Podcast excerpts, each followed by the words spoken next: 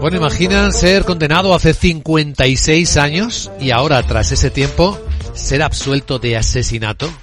Pues eh, ocurre hoy. Vamos a verlo con nuestro abogado Arcadio García Montoro. Buenos días, abogado. Buenos días, Luis Vicente. ¿De qué hablamos? Pues de una historia de película, nunca mejor dicho, ese error judicial que encabeza titulares en el New York Times desde hace unos minutos.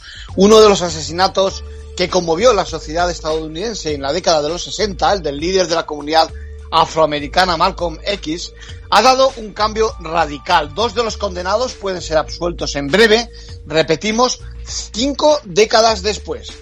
El origen ha sido la investigación publicada en el mes de febrero de 2020 por Netflix, que sostenía quiénes eran realmente los asesinos.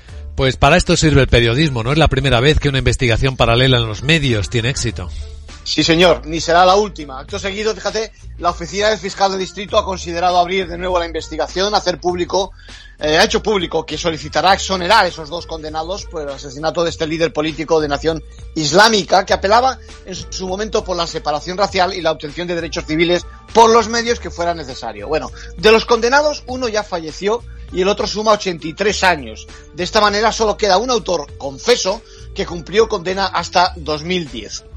Los hechos han sido liderados por la Fiscalía, cuyo frente se halla Cyrus Vance, y ocurren apenas dos meses antes de tomar posesión en el cargo el flamante nuevo alcalde de la ciudad de Nueva York, Eric Adams, ambos pertenecientes a la comunidad afroamericana. En conclusión. Bueno, pues lo peor es que por estos mismos argumentos, ya en 2011, ojo, un historiador obtuvo el premio Pulitzer y desde entonces la justicia no ha movido ficha.